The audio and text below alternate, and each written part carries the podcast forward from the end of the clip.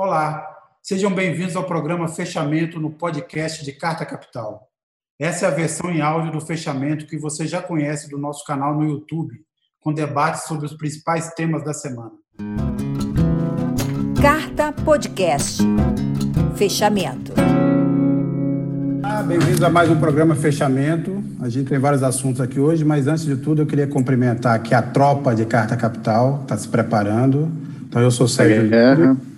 Queria cumprimentar o André Barrocal. Barrocal. Boa noite, Sérgio, Rodrigo, Thaís, pessoal que nos assiste. Cumprimentar o Rodrigo e a Thaís. E aí, tudo bem? Olá, Sérgio, tudo bom? Eu, obviamente, a gente está aqui, como eu disse, tem, temos vários assuntos, mas eu queria começar por esse, né? Como eu disse, eu queria saber, inclusive, se vocês estão se preparando. Eu espero que quem está nos assistindo agora um, esteja é, fazendo já estoques de alimentos e de água. E segundo, se eles estão se preparando para a guerra. Eu vou começar aqui fazendo perguntando para o Barrocal, porque o Barrocal está numa situação mais crítica entre nós, porque ele está em Brasília. Então, se caso, por exemplo, o Bolsonaro leve adiante essa história da, de usar a pólvora contra o Biden, ele já está pronto para atender o chamado da nação, porque a gente sabe que o Bolsonaro tem essa missão de livrar o mundo e principalmente os Estados Unidos do comunismo do Joe Biden, né, Barrocal? Verdade. Eu tenho a minha carteira de reservista do Exército, fui dispensado por excesso de contingente quando tive obrigatoriamente de me alistar aos 18 anos. E vai que esse governo resolve lembrar que eu existo e me convoca, né, para essa missão, para essa guerra na selva Agora, é, eu, Rodrigo e Thaís, eu acho que nós aqui em São Paulo estamos um pouco protegidos, porque se a, por acaso isso evolua para uma guerra, eu tenho quase certeza que o estado de São Paulo ficará ao lado dos Estados Unidos, até porque a gente tem um governador, João Dória, que antes de ser prefeito e governador, passava mais tempo em Miami do que em São Paulo. Então, eu acho que aqui já, já podemos contar que isso aqui será uma área de dissidência. O que, que você acha, Rodrigo? Olha, não sei, viu? Possível, possível. E você, Fábio? Eu acho que essa. É, levando em conta que o Brasil tem munição para pouco mais de uma hora de guerra, esse eventual conflito aí seria igual ser mesário, né? Se você deixa para se inscrever de última hora, você nem precisa ir, porque o número de pessoas necessárias já vai estar preenchido. Então, não precisa nem desertar, basta esperar e eu, com certeza, vou ficar esperando aí até o momento derradeiro. Bem, é, a gente começou com essa história aí dessa semana e a, a, gente vai falar um pouco agora mais seriamente sobre esses assuntos. Mas antes, é, vamos lembrar, esse, esse, na verdade, essa história de, desse, vamos dizer assim, esse, esse, esse diatribe contra o Biden, que começou dizendo que é, a diplomacia não basta, que depois da saliva precisa ter pólvora, veio numa sequência de novas declarações do Bolsonaro, é, algumas delas num único evento é, de turismo lá que ele participou. É, eu queria para que a gente assistisse, e depois eu vou passar, a gente vai entrar na discussão sobre o que está motivando esse comportamento do Bolsonaro, mas é, antes vamos assistir primeiro essa declaração dele sobre é, é, a pólvora. Eu só queria contextualizar antes que foi o Biden voltou a falar da, da, do meio ambiente, do clima, dizendo que quem não respeitar o espaço e que ele quer fazer uma coalizão em defesa disso. Hoje, inclusive, um auxiliar, uma pessoa próxima ao Biden, falou que a eleição nos Estados Unidos foi um recado ao Bolsonaro, porque o, o tema climático foi um dos temas principais da campanha do Biden. E o Bolsonaro, nisso tudo, respondeu dessa forma aí que a gente vai assistir agora. Todo mundo que tem riqueza não pode dizer que é feliz, não. Ele tem que tomar cuidado com a riqueza. E está cheio de malandro de olho nela. O Brasil é um país riquíssimo. Assistimos há pouco aí um grande candidato à chefia de Estado dizer que se eu não apagar o fogo da Amazônia, levanta barreiras comerciais contra o Brasil. E como é que nós podemos fazer frente a tudo isso? Apenas a diplomacia não dá, né, Ernesto? E quando acaba a saliva, tem que ter pólvora, senão não funciona. Nesse mesmo evento, o Bolsonaro voltou a falar sobre o comportamento dos brasileiros em relação à pandemia, né? Lembrando que o Brasil é o segundo país com mais mortes, é um dos primeiros também colocados em número de, de infectados, mas o Bolsonaro, o Bolsonaro, voltou a falar que o Brasil precisa mudar o comportamento em relação a isso e que precisava deixar de ser um país de maricas. A gente nesse mesmo evento, então a gente vai assistir também este trecho antes da gente entrar na discussão aqui. Nós temos que buscar mudanças, mano. Não teremos outra oportunidade. Já vi a turminha aí falar de, ah, queremos um centro, nem ódio para lá, nem ódio para cá. Ódio é coisa de marica, pô. Meu tempo de bullying na escola era porrada. Agora, se chamar o cara de gordo é bullying. Tudo agora é pandemia. Tem que acabar com esse negócio, pô. Lamento os mortos, lamento. Todos nós vamos morrer um dia. Aqui todo mundo vai morrer. Não adianta fugir disso, fugir da realidade. Tem que deixar de ser um país de maricas. Olha que prato cheio para a imprensa. Ó. Hã? Prato cheio para a urubuzada que está ali atrás ali. É, vamos conversar, começar aqui pela Thaís. Thaís, é, o que, que, você acha que motivou essa série de declarações do Bolsonaro essa semana? Lembrando que a Thaís, na edição dessa que vai às bancas amanhã, é, ela trata justamente de, dessa discussão sobre o meio ambiente, além dessa, dessa declaração meio, vamos dizer assim, performática do Bolsonaro, ele tem um outro plano, que é um plano mais concreto, que é criar uma espécie de regramento, de, de normas para a atuação das ONGs na, é, ambientais no Brasil. Na verdade, é, um, é uma tentativa de cessar o trabalho das ONGs então, tem, que tem feito uma denúncia muito forte aí do desmatamento, da, da, das invasões de terra, das queimadas, do uso de, é, da exploração de minério. Então, Thaís, é, começando por aí, por, o, que, o que você acha que motiva esse conjunto de declarações de Bolsonaro? E conta para a gente também um pouco da sua matéria dessa semana. Olha, Sérgio, eu, eu acho que como a maioria das, como na maioria das declarações do Bolsonaro, o grande motivador desse tipo de comentário é a atenção. Não bastassem as novidades no caso Flávio Bolsonaro, que começam a ganhar bastante corpo essa semana. Houve também a vitória do Joe Biden nos Estados Unidos, embora nem Bolsonaro nem a maioria dos seus asseclas tem ainda reconhecido que o presidente é, eleito foi de fato eleito, não, não existe mais margem numérica para o Donald Trump questionar a vitória, e é um momento de muita tensão. Ele costuma fazer esses discursos algo intempestivos e essa ameaça aí um pouco torta, que é, ela é, é ridícula até para os padrões bolsonaristas, acabou saindo.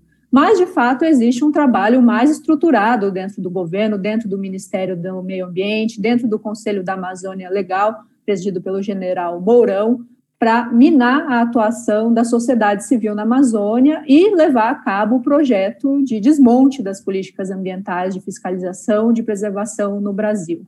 Essa semana, é, um jornalista do Estadão teve acesso a uma, documentos do Conselho da Amazônia Legal, que é presidido, como eu disse, pelo general Mourão, onde é, os conselheiros sugeriam maneiras de controlar as ONGs e até o ano que vem manter atuando na Amazônia somente as ONGs que cumprissem, abre aspas, que favorecessem os, abre aspas, interesses nacionais. Não ficou muito claro ali o que o governo é, entende como interesses nacionais, mas essa ofensiva pegou de surpresa a sociedade civil, que, embora venha sendo atacada é, com alguma regularidade desde o início desse governo, não esperava uma medida como essa, que inclusive contraria a Constituição, o direito de livre associação, o direito de ir e vir, o direito de organização são garantidos às, entidades de sociedade civil e elas já, já estão é, sob um regramento que foi aprovado pelo Congresso, está tudo previsto na Constituição, tudo opera dentro da lei.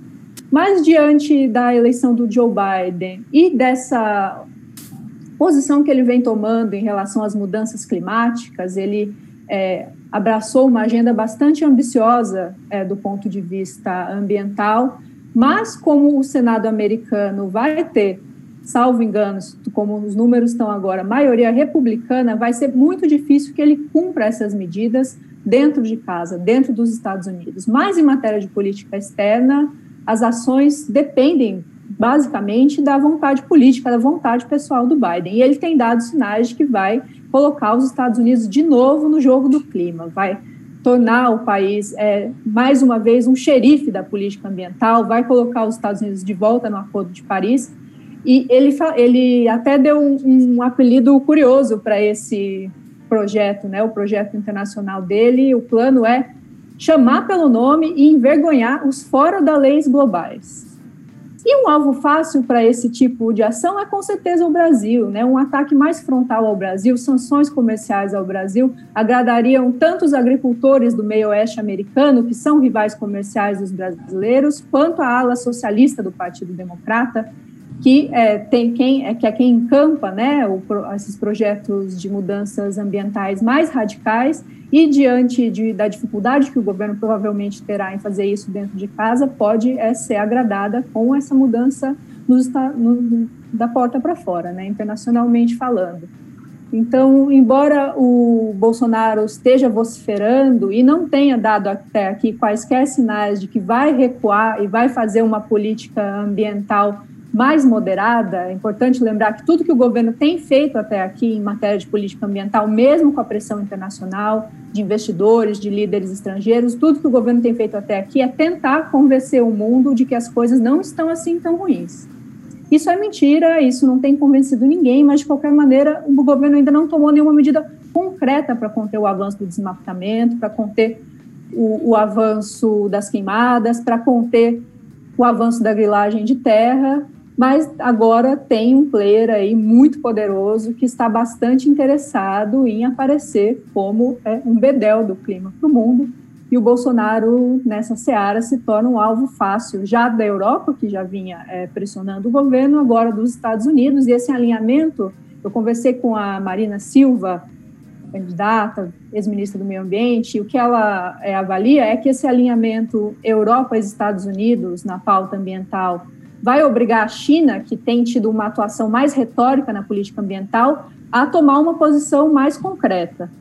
E esse triplo alinhamento obrigaria o Brasil a mudar de posição, a repactuar sua política externa, sua política ambiental, para não se tornar um par internacional. Mas na visão da Marina, o Brasil já é um par internacional e já é um par ambiental. Resta saber se o Bolsonaro vai abraçar esse papel e vai se manter como um párea internacional e ambiental até o final do seu governo. E com certeza não vai ter munição suficiente para guerrear com Joe Biden e com nenhum país que queira tomar medidas aí mais pouco, pouco ortodoxas em relação à Amazônia.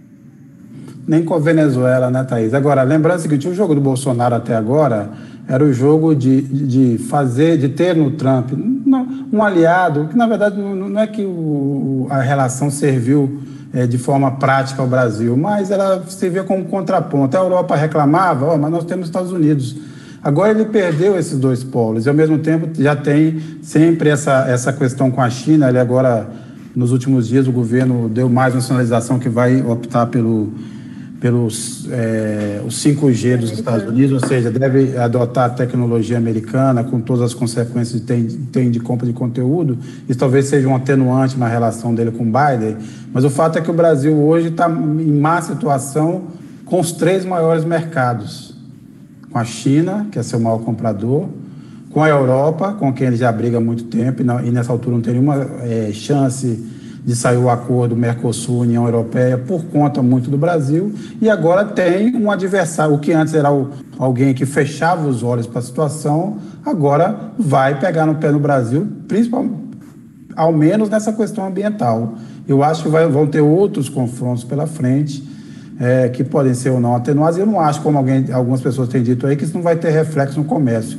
Terá reflexo no comércio também, é, se o Brasil não mudar é, a postura que tem tido até agora em relação é, a essas questões de forma geral. O Túlio Falcão faz um comentário que eu queria transformar em resposta para o Barrocal. A capa dessa semana, vocês vão ver aí, é mais uma reportagem do Barrocal sobre é, o cerco cada vez maior ao, ao, senador Flávio Bolsonaro, e que o Túlio, o Túlio Falcão comenta assim: o comportamento do Bolsonaro é simplesmente para desvirtu, desvirtuar a atenção do caso do Flávio Bolsonaro.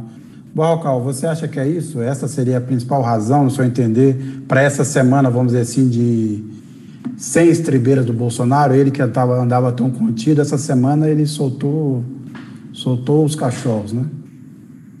Sim, verdade. Mas eu tenho uma visão diferente. Eu entendo, eu não, eu não interpreto esse discurso alucinado do presidente Bolsonaro na última terça-feira como uma tentativa de desviar a atenção do público da situação é, lamacenta de seu filho, Flávio Bolsonaro.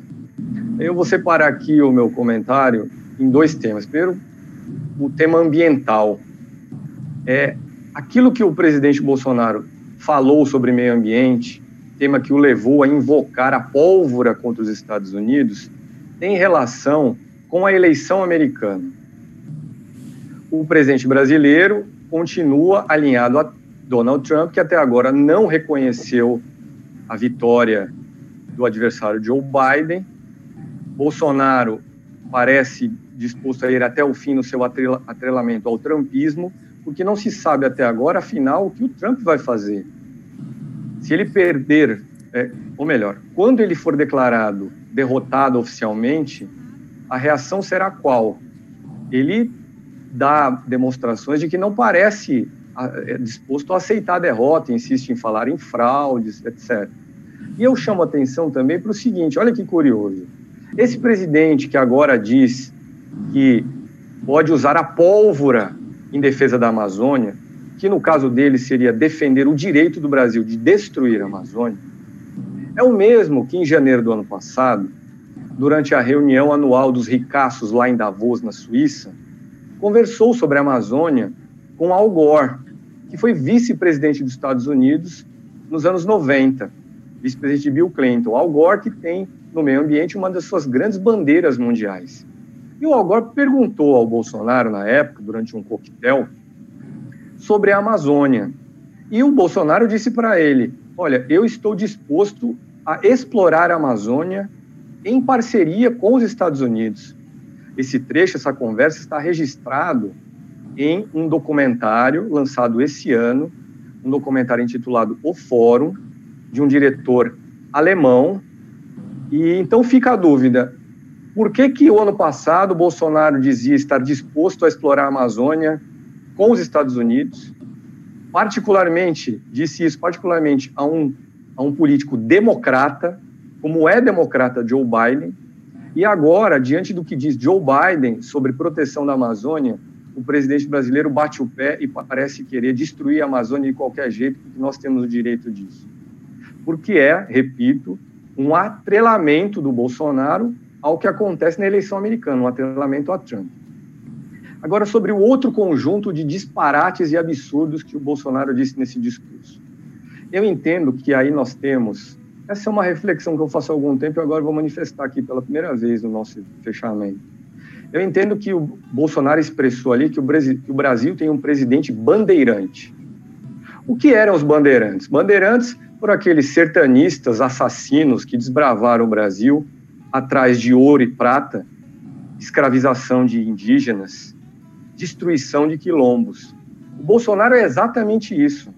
Ele acha que tem o de. Ele já se declarou, numa entrevista em 2017 um, para a Folha de São Paulo, um garimpeiro a ficha dele do Exército anota que ele, na, durante as folgas, iria ia praticar garimpo.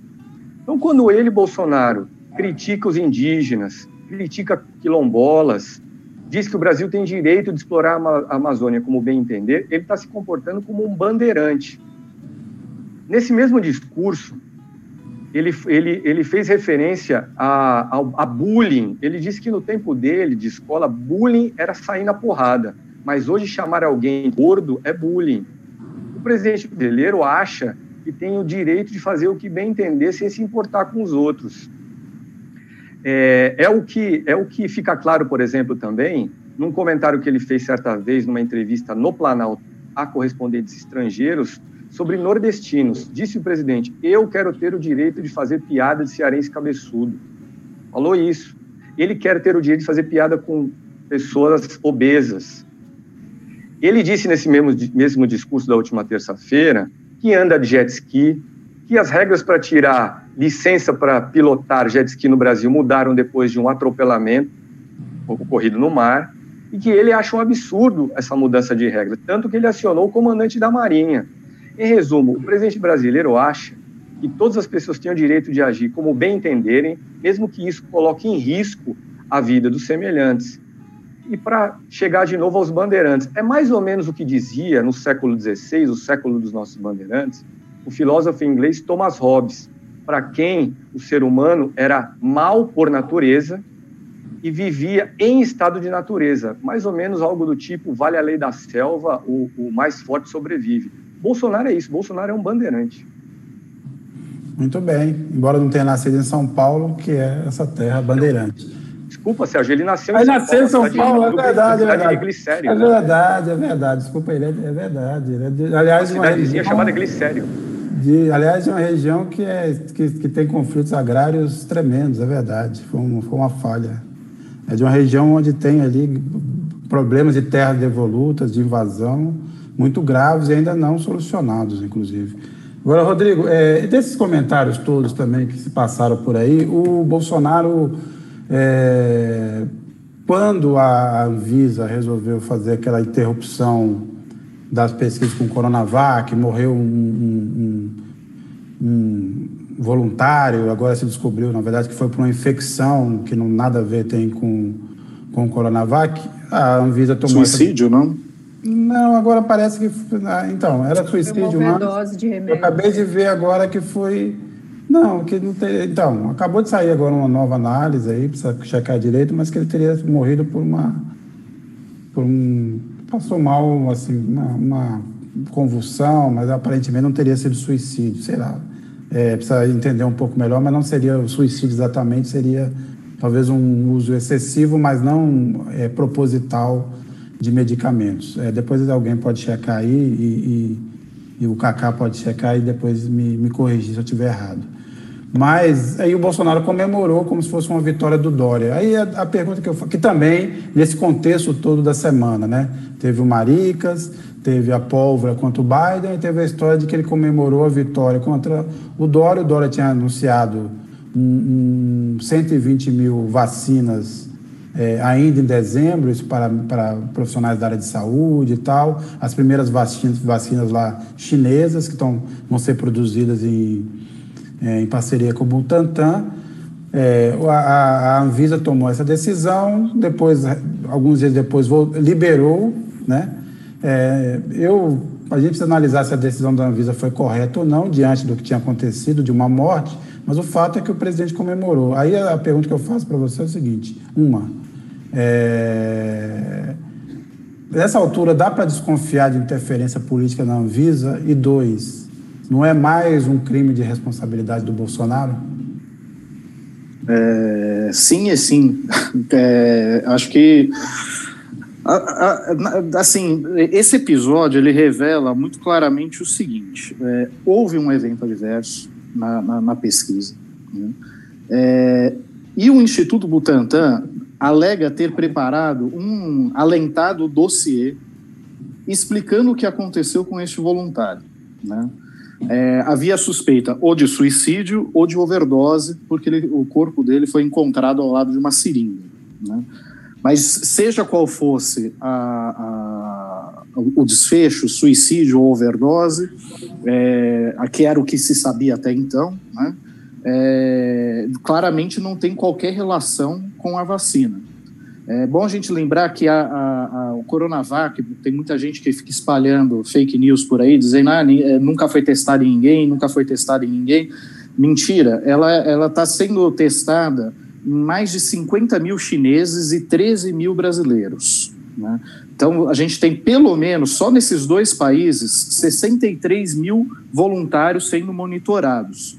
É óbvio que qualquer um deles é, pode é, sofrer um acidente de trânsito, um atropelamento, ou qual, enfim, falecer por qualquer razão que não tem relação efetivamente com o fato de ter tomado a, a, a vacina. Né? É, e, isso, e, essas informações, de acordo com o Instituto Butantan, foram prestadas à Anvisa, e é mesmo assim ela suspendeu, é, paralisou as pesquisas. Então, foi preciso o Instituto Butantan protestar, o diretor do Instituto Butantan protestar em relação a isso. Depois veio o Comitê Internacional de Cientistas Independentes, que acompanha o desenvolvimento dessa vacina, é, para preparar um parecer, encaminhar para a Anvisa e também pedir a retomada dos testes, a mobilização de parlamentares da oposição, é, protocolando o pedido de investigação na Procuradoria-Geral da República sobre a atuação da Anvisa, e o Ministério Público, é, junto ao TCU, é, pedir à Corte é, para investigar a, a, se havia interferência política na, na Anvisa. Olha, diante de todas as declarações do Bolsonaro, inclusive esta que foi publicada é, na manhã da, da, da terça-feira, horas antes desse discurso brilhante que a gente mostrou aí trechos, né? É, ele, ele celebrou a, a notícia da, da suspensão do, do, dos estudos em uma publicação, na verdade, uma resposta a um, a um cidadão que havia perguntado a ele se ele estaria disposto a comprar a vacina chinesa caso a ciência provasse que ela era eficaz e segura. E aí ele aproveitou para compartilhar a notícia de que a Anvisa suspendeu os testes, é, espalhar fake news de que, é, de que essa vacina produz morte, invalidez e, e, e outras pataquadas, né? E, diz, e bater no peito que era mais uma batalha que o Jair Bolsonaro ganhava, né? Ora, que batalha é essa? Quer dizer, o que, que o presidente eh, Jair Bolsonaro ganha com a suspensão das, das pesquisas da, da, da, vacina que pode salvar milhões de vidas? Ele ganha na disputa mesquinha e, e politiqueira que ele está travando com o governador de São Paulo, João Dória. Né? É, ele só está preocupado com isso, ele está obcecado com as eleições, ele só olha para 2022 e obcecado por isso, ele, ele encara que o desenvolvimento de uma vacina que eventualmente pode salvar milhares de vidas no Brasil não passa para ele de, uma mera, de um mero instrumento de uma disputa política mesquinha que ele trava com o governador de São Paulo. Né? E nesse discurso é, enlouquecido à tarde, ele voltou a minimizar os impactos da pandemia, né? é, dizer que a pandemia foi superestimada. Ora, são 162 mil mortos até o momento, até a última atualização que, eu, que eu tinha visto hoje de manhã. 162 mil mortos. Como é que isso está? Como é que isso é, é, é, é, é superestimado? Não, não, há na história do Brasil qualquer, outro, é, qualquer outra tragédia sanitária equivalente. Nem mesmo a, a gripe espanhola produziu tantos mortos num intervalo de tempo tão curto. Né? Mesmo você considerando que a população da época era sete vezes menor. Porque estima-se que morreram 35 mil brasileiros no intervalo de dois anos. Né? Então, se você projeta, ah, multiplica isso por sete vezes, mas não, mesmo assim, ele não produz um número de mortes tão elevado quanto, que, quanto o coronavírus está produzindo agora, num intervalo de tempo menor, de menos de um ano. Né? Então, assim, é uma declaração irresponsável, mais uma declaração irresponsável de alguém que está se lixando para, uma solução para a pandemia, que seria o, a, o surgimento de uma vacina, né, que politiza a vacina, inclusive recorrendo a um argumento tacanho de que ah, é chinesa e como o vírus foi criado pela China, que é uma fake news, porque vários institutos de pesquisa é, já desmentiram esse boato de que o vírus foi fabricado no laboratório. Inclusive, pesquisadores americanos e ingleses publicaram um estudo a respeito na revista Nature, é, Nature Medicine, comprovando que não, que esse, esse vírus não foi criado no laboratório. Mas ele insiste nessa, nessa tese mirabolante e bota a sua tropa digital para ficar espalhando esse tipo de fake news, e ele próprio é o maior incentivador dessas fake news. Né?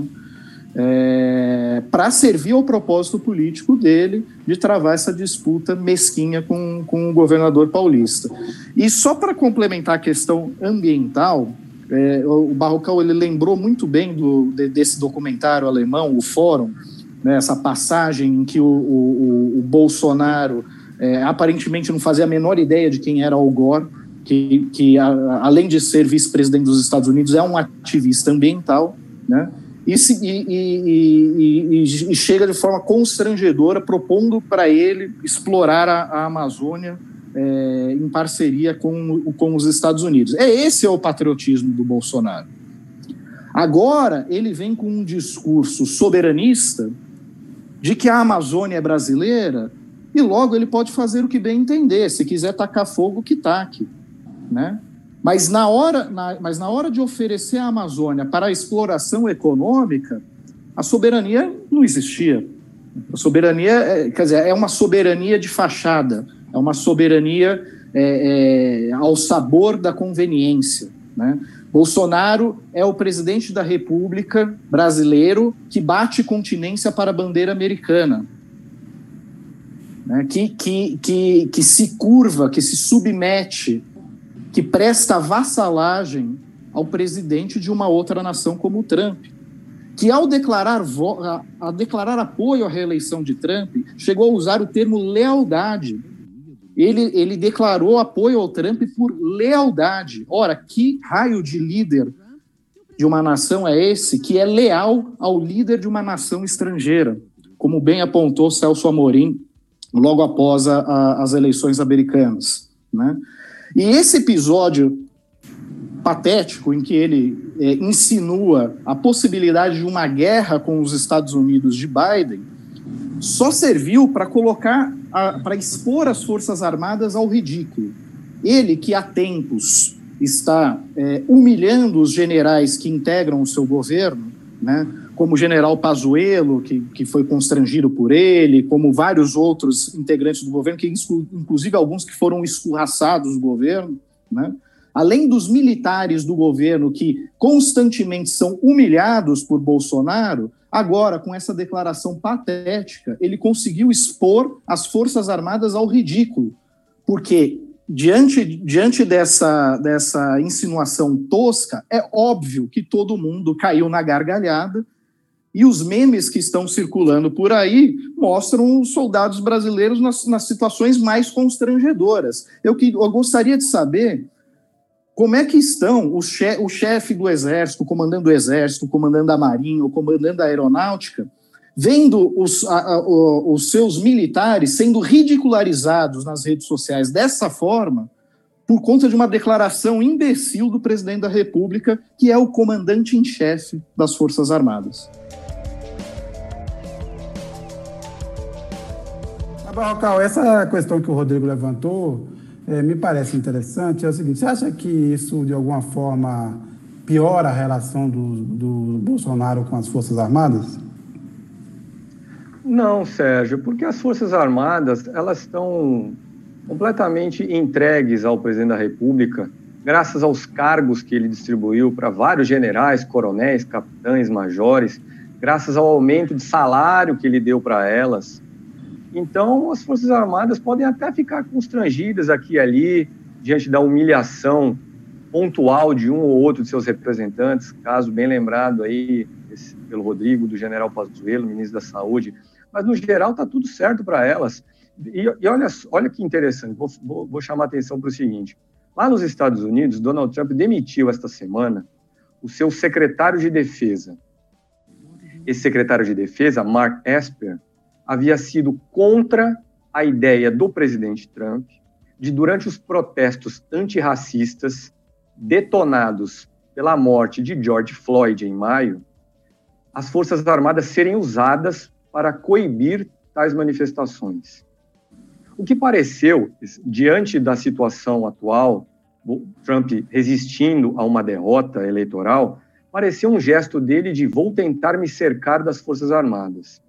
Agora, aqui no Brasil, o presidente Bolsonaro não precisaria demitir ninguém. Se em 2022 ele perder a eleição, caso concorra mesmo, e sair por aí alegando, alegando fraudes, eu tenho certeza que as Forças Armadas vão estar com ele.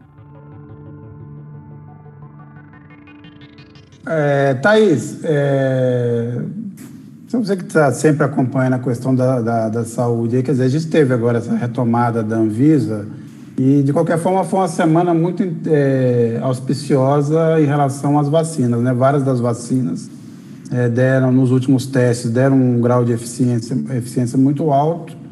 É, você acha que muda um pouco da perspectiva é, de quando o, a população vai ter uma vacina? Lembrando que os números de infectados continuam a piorar na Europa, continuam a piorar nos Estados Unidos, inclusive Eu, particularmente, acho que nessa semana anterior é, da campanha, houve ali uma, uma, espécie de esconder um pouco os dados nos Estados Unidos, porque de, nessa semana agora, após a eleição, os dados estão muito explosivos.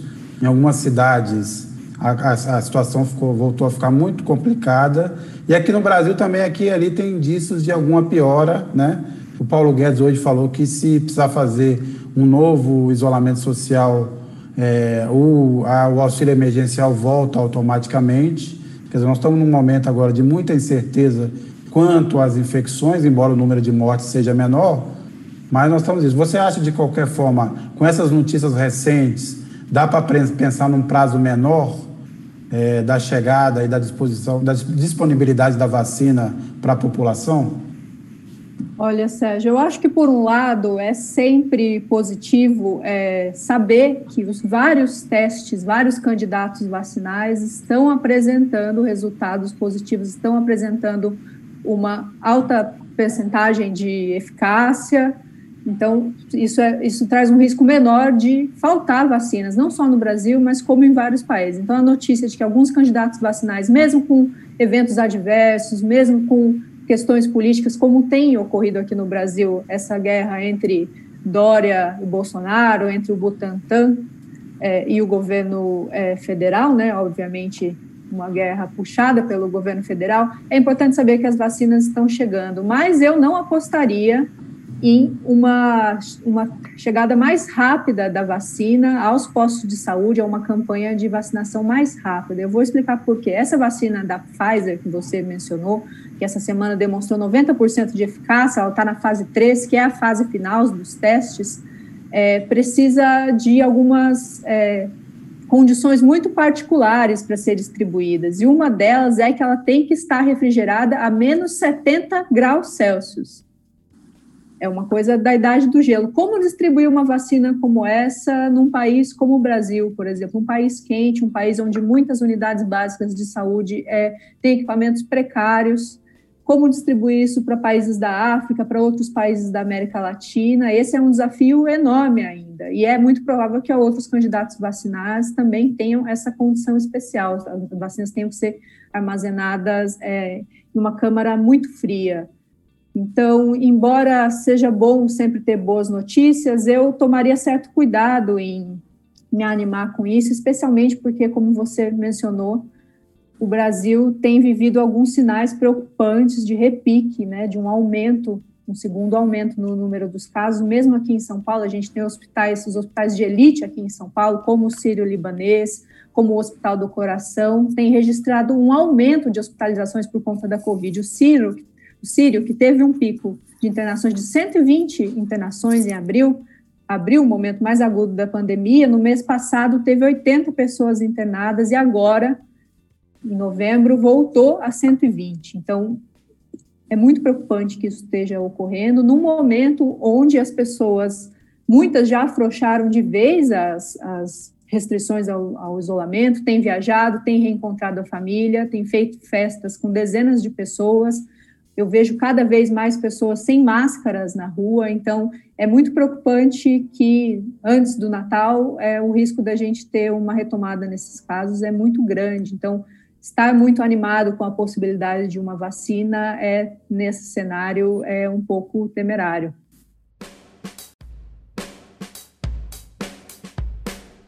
É, o Barrocal, é, Vamos falar um pouco de sua matéria, repassando aqui a matéria de capa dessa semana, o, o Cacá aí, nosso diretor, vai mostrar a capa novamente. É uma matéria do Barrocal aí, contando as últimas aí desse cerco crescente ao Flávio Bolsonaro. Barrocal, se você pudesse aí, obviamente, sem abrir toda a matéria, explicar rapidamente aí é, o quanto piorou a situação do Flávio Bolsonaro nestes últimos dias, desde a denúncia do Ministério Público é, que ainda não foi, obviamente, acatada pela justiça? Olha, Sérgio, a situação política e de imagem do Flávio é uma situação péssima. A dúvida é se vai dar em algo do ponto de vista jurídico, se a justiça vai condená-lo, por exemplo. Mas aí, então, vamos, vamos do zero. Essa denúncia recente, essa denúncia criminal recentemente apresentada pelo Ministério Público do Estado do Rio contra o Flávio, aponta enriquecimento ilícito e ligação com um miliciano assassino, que é o nosso conhecido Adriano da Nóbrega. Em resumo, o que a denúncia aponta é o seguinte: o Flávio cometeu, teria cometido o crime de peculato ao embolsar quando era deputado estadual, a verba de gabinete que a Assembleia Legislativa do Rio dava para ele, para ele contratar funcionários. Ele contratava funcionários fantasmas, e quem providenciava esses fantasmas era o Fabrício Queiroz, que era uma espécie de tesoureiro informal do gabinete. Existe uma testemunha que contou qual era o esquema, que havia emprego de mentira em troca de rateio do salário. Essa testemunha se chama Luísa Souza Paz, ela é filha de um amigo de pelada dominical do Queiroz. Com esse dinheiro do peculato, segundo o Ministério Público, o Flávio Bolsonaro, por exemplo, comprou o apartamento que ele tem na Barra da Tijuca. É o bem mais valioso dele e da esposa Fernanda, que também foi denunciada. Quem também teria sido funcionário fantasma desse gabinete foram a mãe e a primeira esposa do miliciano Adriano da Nóbrega. Esse miliciano, vamos recordar, ele foi morto em fevereiro desse ano, durante um cerco policial na Bahia.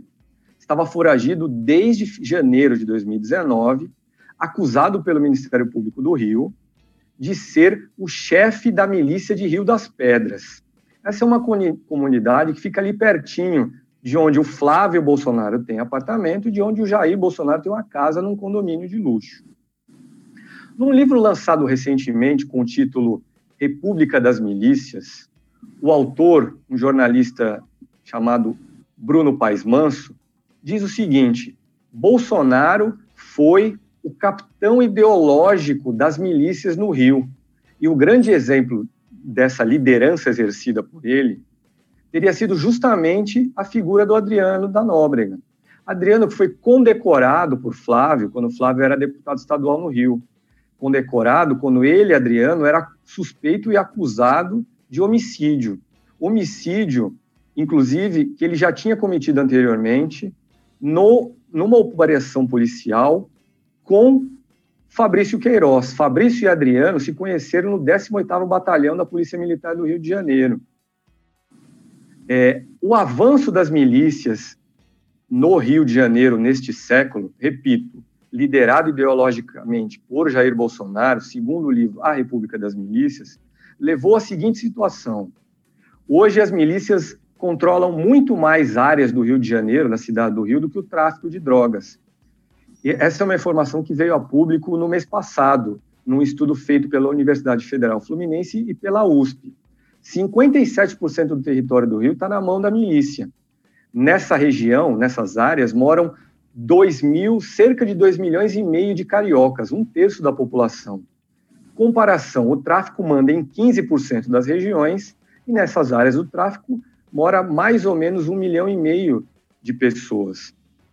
Então, o interessante é anotar, e, ah, e mais um detalhe, hoje, olha só, para compor esse cenário de a que ponto chegou o controle das milícias no Rio. Hoje, quinta-feira, 12 de novembro, a Polícia Federal realizou uma operação no Rio de Janeiro contra dois milicianos, milicianos que ficaram presos durante mais de 10 anos. Eles são os chefes da milícia conhecida como Liga da Justiça.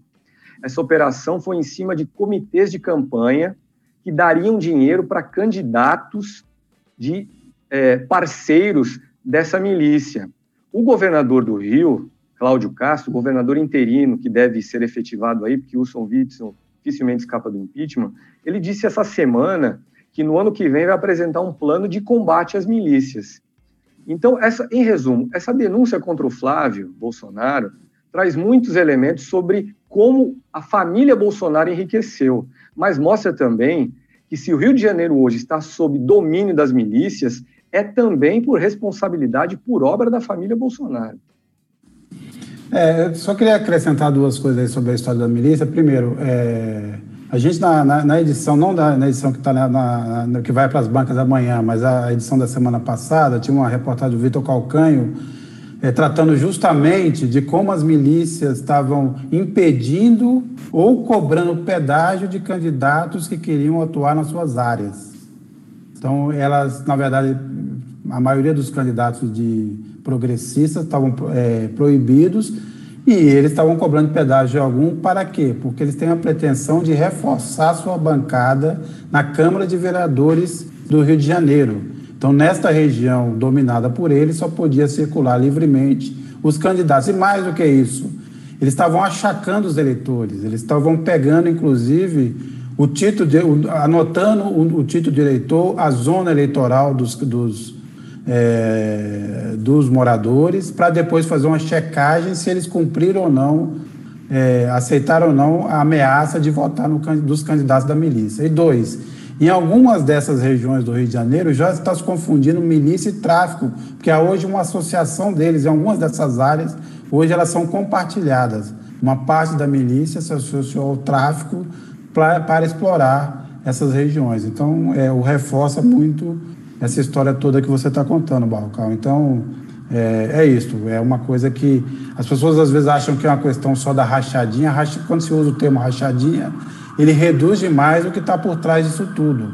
A rachadinha é só uma ponta de todo esse esquema que vai, na verdade, da forma como a família Bolsonaro, ao longo da sua carreira política, protegeu as milícias. Foi um braço político das milícias, desde o início tanto Jair Bolsonaro quanto seus filhos na Câmara de Vereadores, na Assembleia Estadual e no Congresso.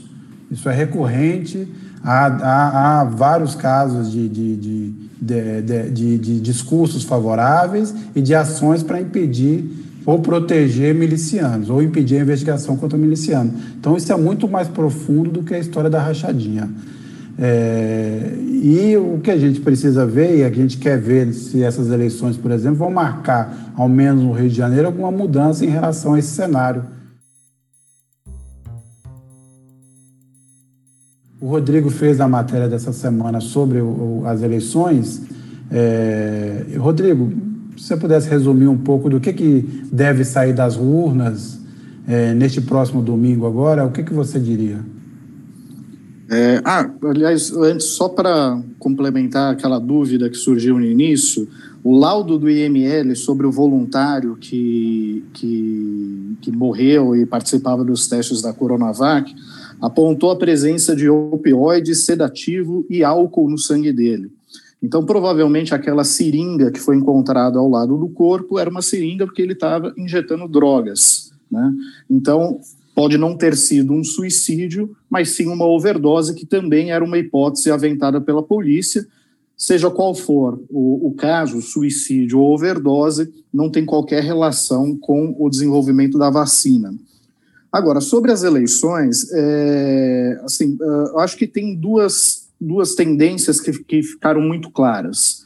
A primeira, é, eu diria que é a, a, a aparente derrota do bolsonarismo. O que as pesquisas captam é que todos os candidatos que foram apoiados por Bolsonaro, né, ou que se associaram a ele, buscaram é, é, explorar essa imagem, derrapam nas pesquisas. Eles não estão bem. É, e, e, muitas vezes, é, logo após o apoio de Bolsonaro, é, o, a, a, as intenções de voto nesses candidatos caem. Foi o que aconteceu, por exemplo, com o Celso Russomano em São Paulo.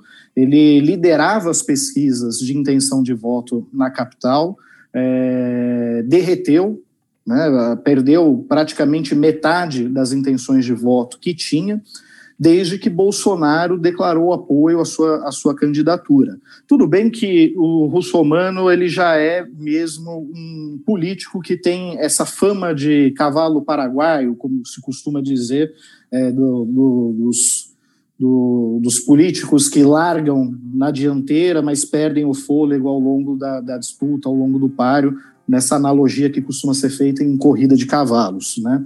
Mas, de fato, é, outros candidatos também é, é, não tiveram qualquer benefício com associação ao Bolsonaro.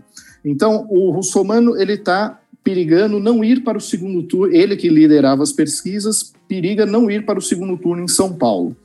No Rio de Janeiro, o prefeito Marcelo Crivella é o apoiado por Bolsonaro e também está numa situação muito complicada, tecnicamente empatado com a Marta Rocha ou com a Benedita da Silva, e não se sabe se conseguirá ou não ir para o segundo turno.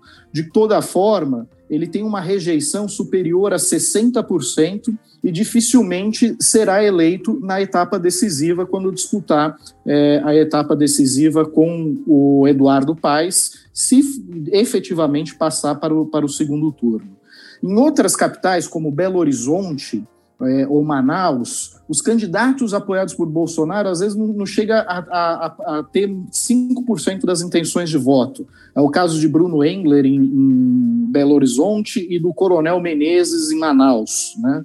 Então, o candidato melhor colocado e que é associado ao bolsonarismo hoje entre as grandes capitais é o capitão Wagner em Fortaleza, que, de acordo com algumas pesquisas, continua liderando, e em outras ele já foi ultrapassado pelo candidato do, do PDT, o José Sarto, que é apoiado pelos irmãos Cid e Ciro Gomes. Acontece que o, o Sarto está numa trajetória ascendente né, é, nesse momento, então é possível que ele já, já, já no primeiro turno apareça na liderança.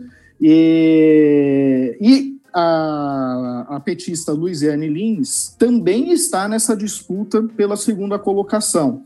Então, não há uma garantia de que o, de, de, que o capitão Wagner vá para o segundo turno. Pode ser que, a, que, que na reta final a Luiziane surpreenda e, e, retire a vaga dele.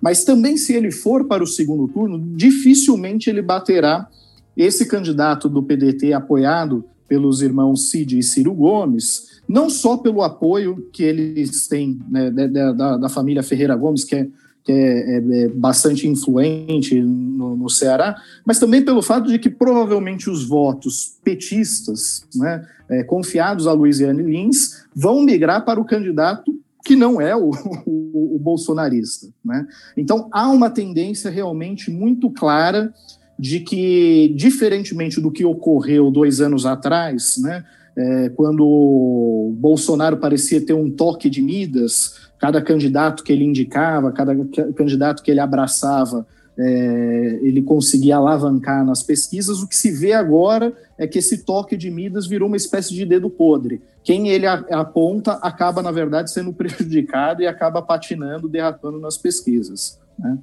Uma outra tendência que a gente pode observar também é o fracasso dos candidatos da chamada nova política, aqueles candidatos neófitos que nunca é, dis, é, que nunca disputaram ou, ou, exerceram mandatos eletivos, né, e que possuem aquele discurso antissistema. Né. É, aqui em São Paulo, por exemplo, nós temos o, o Arthur Duval, do MBL, também conhecido como Mamãe Falei, é, temos a Joyce Halseman, que é do PSL, né? ambos muito apegados a esse discurso antissistema e somos o novo e por aí vai, e eles estão na rabeira das intenções de voto, não tem grandes chances de, de, de se eleger, e o mesmo ocorre em várias outras capitais. Né? É, em Belo Horizonte, a gente tem a exceção do, do prefeito Alexandre Calil, que é muito bem avaliado é, e que muito provavelmente será eleito ainda em primeiro turno, né?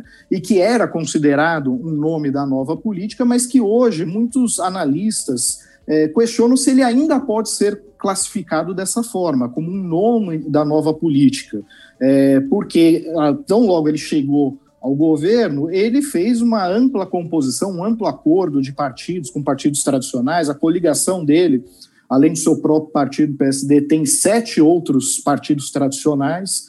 Então, ele vestiu muito bem o figurino do político tradicional.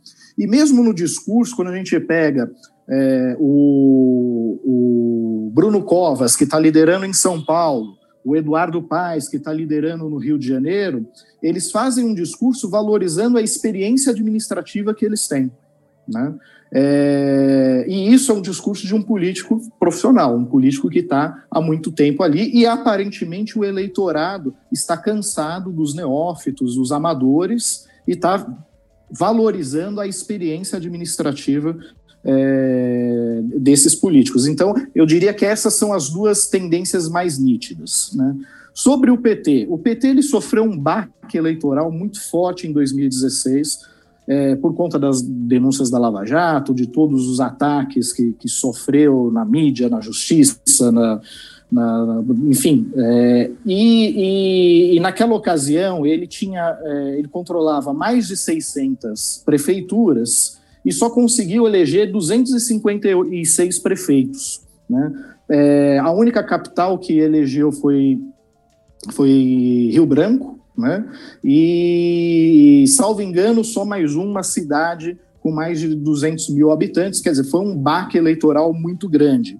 É possível que o partido recupere parte desse terreno, mas ele realmente não está também numa situação muito confortável nas principais capitais ele é, lidera em Vitória, né?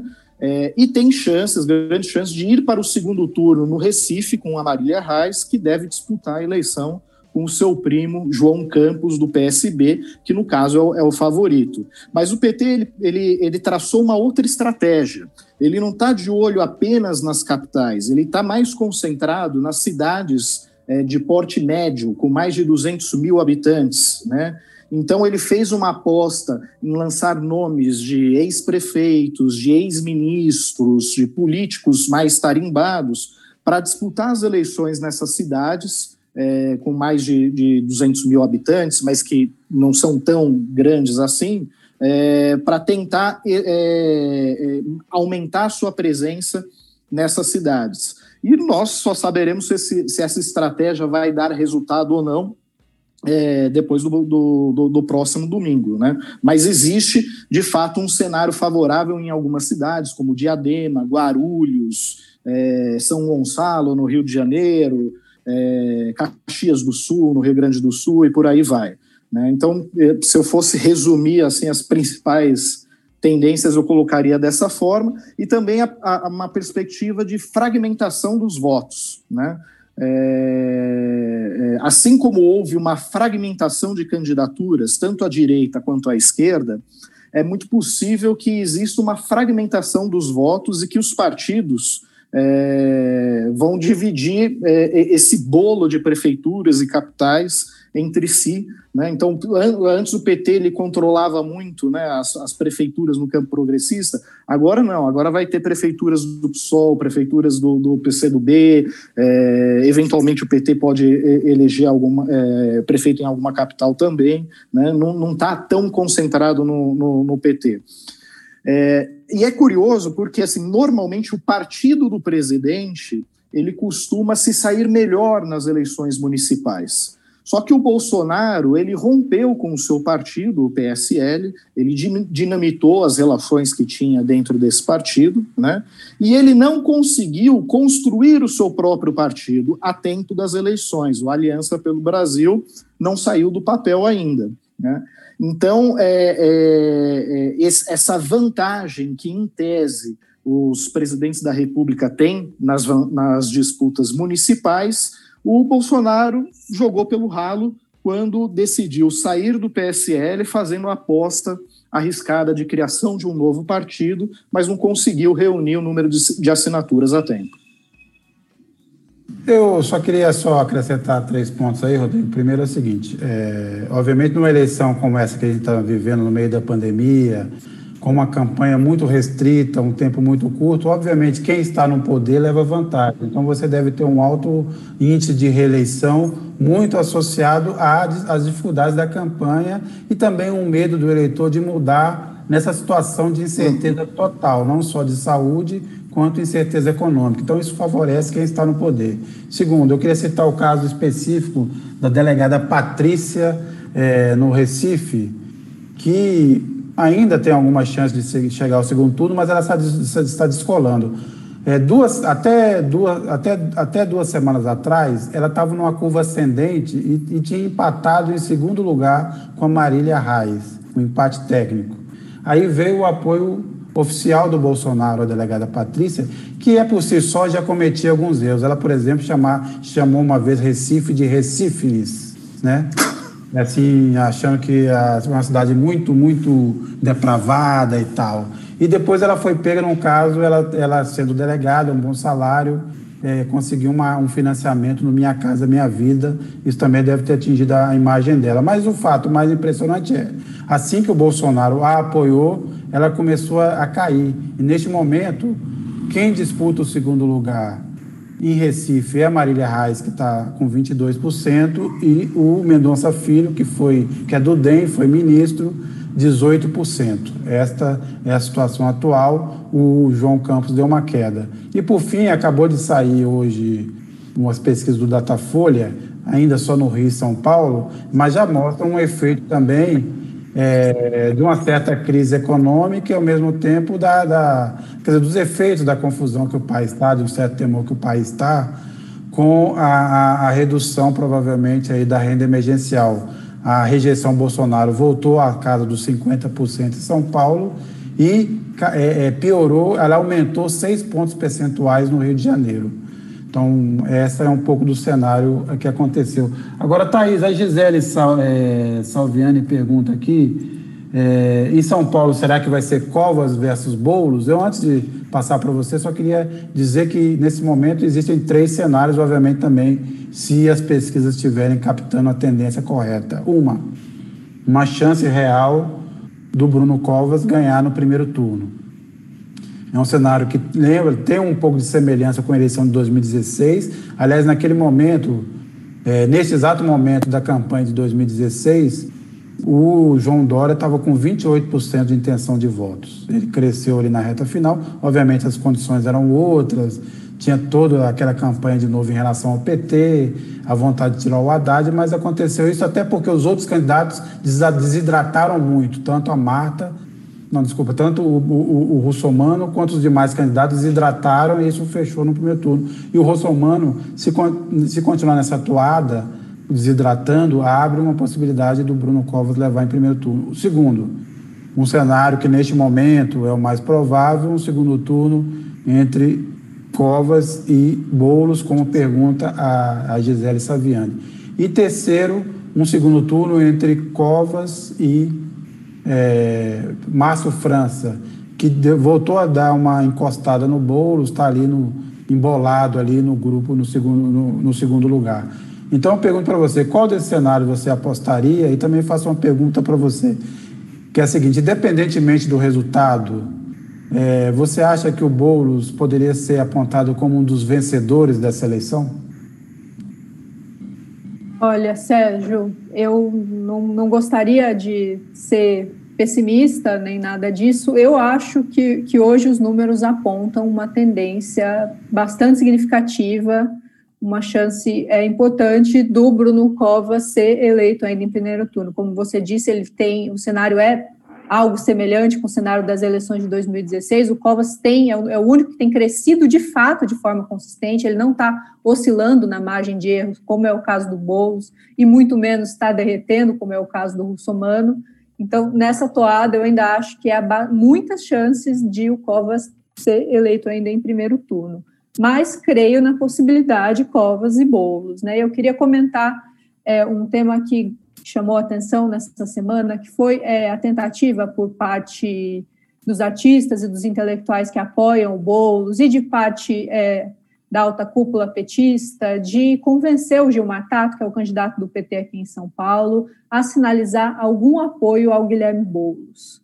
É, no início dessa semana, a presidente do PT, a Gleisi Hoffmann, esteve contato, esteve com Luiz Marinho, que é presidente do PT estadual paulista, para avaliar a situação mas essa tentativa não foi adiante. Eu conversei com aliados do Gilmar Tato, com coordenadores da campanha dele, e eles descartam qualquer possibilidade de o Tato sinalizar apoio ao Boulos ou convencer os seus eleitores a votarem 50, não votarem 13 nesse domingo. Né? Eles avaliam que essa é, é uma visão equivocada por parte dos apoiadores do Boulos, porque diante do, do, crescimento do Bruno Covas, o mais importante seria convencer os indecisos a votar nos, nos, nas candidaturas do campo da esquerda e diminuir, né, tentar diminuir essa tendência de crescimento do Covas. E que a transferência eventual de, de votos do Gilmar Tato, além de ser muito complicado, como que isso se daria? Ele, ele retiraria a candidatura com, a, com o nome já nas urnas, ele usaria o horário eleitoral para falar do Boulos, a legislação eleitoral é, não abre espaço nenhum para isso.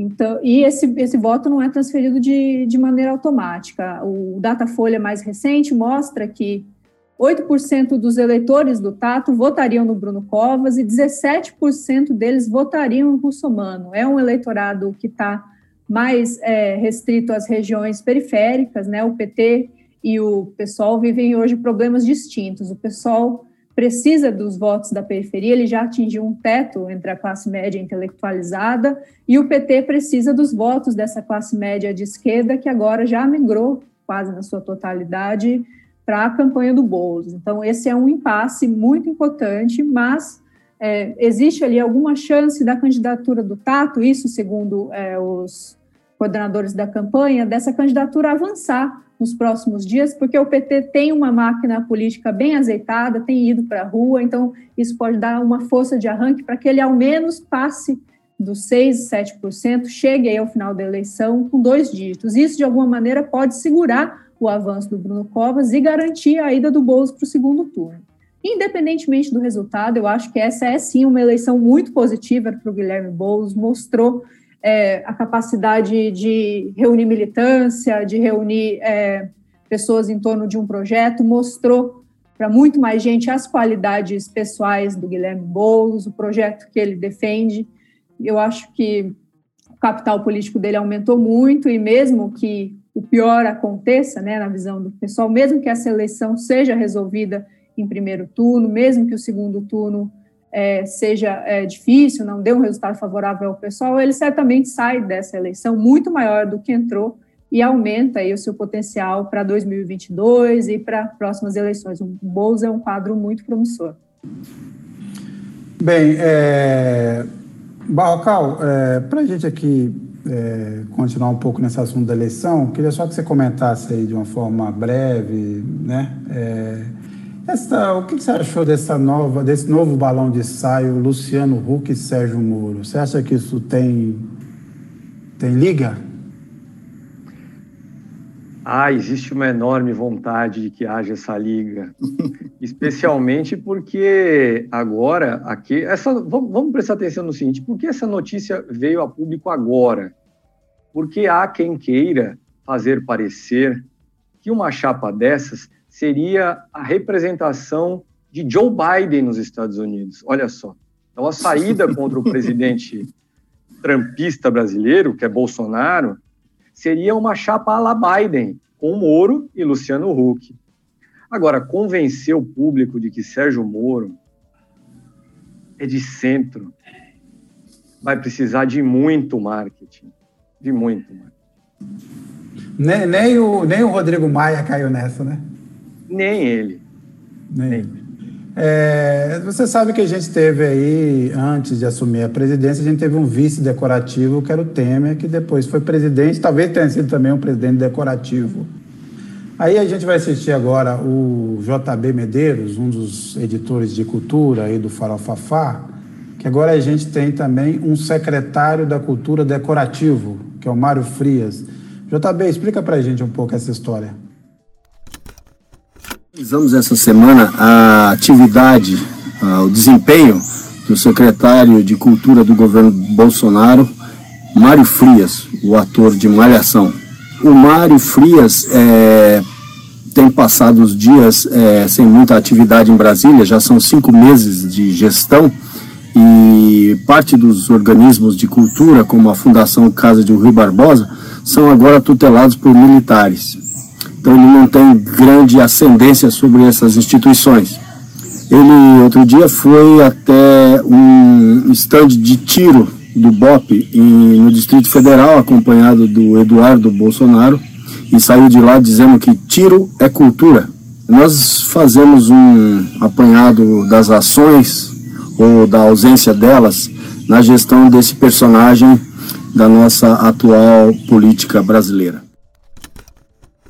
É isso aí, Barrocal. É, além de, obviamente, nos informar qual é a sua entrevista amanhã e a que horas, né, na sua, no seu programa de toda sexta-feira, diz aí também para a gente qual é o assunto que você acha que o pessoal precisa estar tá ligado aí nos próximos dias. Muito bem. Começa então pela minha entrevista de amanhã, às 16 horas, no canal da Carta no YouTube, com o João Capiberibe, que foi governador e senador pelo Amapá e é hoje candidato a prefeito da capital, Macapá. E o outro entrevistado se chama Ícaro Chaves, ele é de uma associação de engenheiros da Eletrobras. E o tema dessa entrevista vai ser o apagão lá no Amapá o apagão que levou a uma decisão do TSE, tomada ontem por seu presidente Luiz Roberto Barroso e referendada hoje pelo plenário da Corte, de adiar a eleição municipal só na capital. Essa eleição agora tem que ser realizada no máximo até dia 23 de dezembro, se eu não me engano. Então vamos explorar esse assunto. O que foi que aconteceu? E veja só, a Eletrobras, que o ministro Paulo Guedes quer porque quer vender de qualquer jeito num pacotão de quatro estatais para privatizar, está lá com seus engenheiros salvando, na medida do possível, a população do Amapá do pior. E, é, e bom, eu, na verdade, Sérgio, eu fico por aqui, eu não vou chamar atenção para nada, acho que hoje eu já falei demais aí, eu deixo aí só um grande abraço para todo mundo e até a próxima sexta, até a próxima quinta. É, só lembrando, complementando, né, Boca, acho que você vai explorar isso amanhã também, o Amapá tem uma empresa elétrica estadual privatizada, primeiro era uma empresa espanhola e depois uma parte foi vendida a fundos de investimento que obviamente reduzem os gastos em é, em manutenção para aumentar o ganho dos acionistas. Isso é uma das coisas que está em investigação e até o presidente do Senado, que é do Amapá, Davi Alcolumbre, propôs a reestatização da empresa. Essa é uma discussão que está em jogo e que eu acho que você vai acabar tratando disso bastante amanhã. Imagino que é um dos temas que você vai tratar. É, Thaís, Correto. qual a sua. Nossa, eu queria, na verdade, rememorar um um tema que ainda está dando pano para manga aí, que é, é as suspeitas de fraude sobre a eleição dos Estados Unidos. Donald Trump se recusa a admitir a derrota e tem é, incentivado suspeitas por parte dos seus eleitores, por parte de oficiais ali de gente mais próxima do governo, mas eu queria deixar registrado aqui que não existe, mesmo a eleição americana pode ser recontada a qualquer momento, você pode pedir uma auditoria, mas eu queria dizer que não existe possibilidade hoje de o Donald Trump conseguir reverter essa contagem, a vantagem do Biden nos estados, o Trump precisa virar ao menos três estados para resolver o, o resultado dessa eleição, né, para tornar se tornar vitorioso. E o Biden tem vantagem 20 mil votos no Wisconsin, 54 mil votos na Pensilvânia e no Michigan 148 mil votos. É muita diferença. A última vez que uma eleição presidencial dos Estados Unidos foi resolvida na recontagem, foi resolvida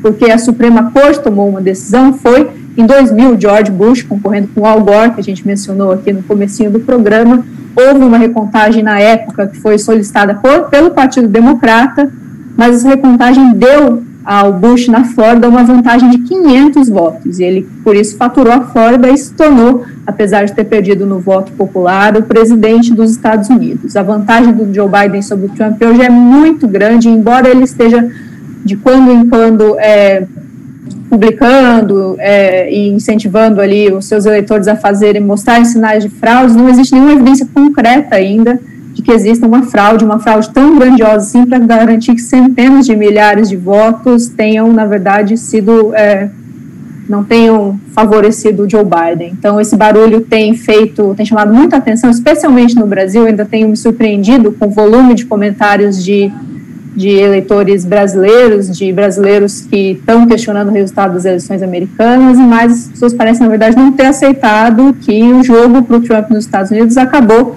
embora ele tente fazer parecer que não. É isso aí. Rodrigo?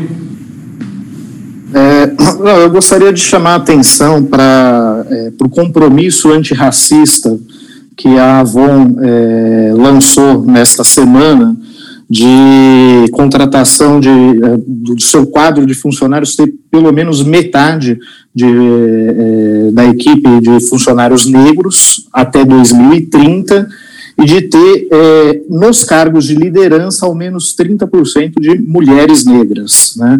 Esse compromisso ele foi lançado essa semana, fala sobre contratação, modelos de contratação também é, é, nos processos seletivos e por aí vai. E eu acho que é uma iniciativa bastante interessante e que deve dar margem para discussão, é, tendo em vista que há pouco tempo o Magazine Luiza fez um edital para um trainee para poucos poucas vagas né, exclusivas para negros e causou um imenso alvoroço.